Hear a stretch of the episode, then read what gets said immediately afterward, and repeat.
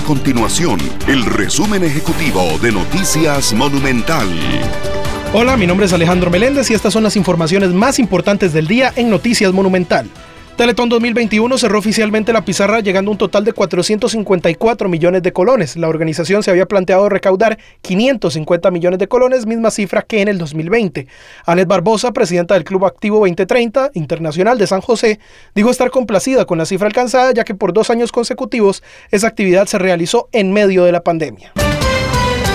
La Contraloría General de la República envió una comunicación preventiva al Consejo Municipal de Corredores para advertir que la suspensión del cargo que descuenta actualmente el alcalde de esa localidad, Carlos Viales, debe ser sin goce de salario. El funcionario es investigado por el presunto delito de peculado en la construcción de un puente en una finca con fondos públicos en una propiedad que aparentemente le pertenece a un presunto narcotraficante de apellido González. Nuestro compromiso es mantener a Costa Rica informada. Esto fue el resumen ejecutivo de Noticias Monumental.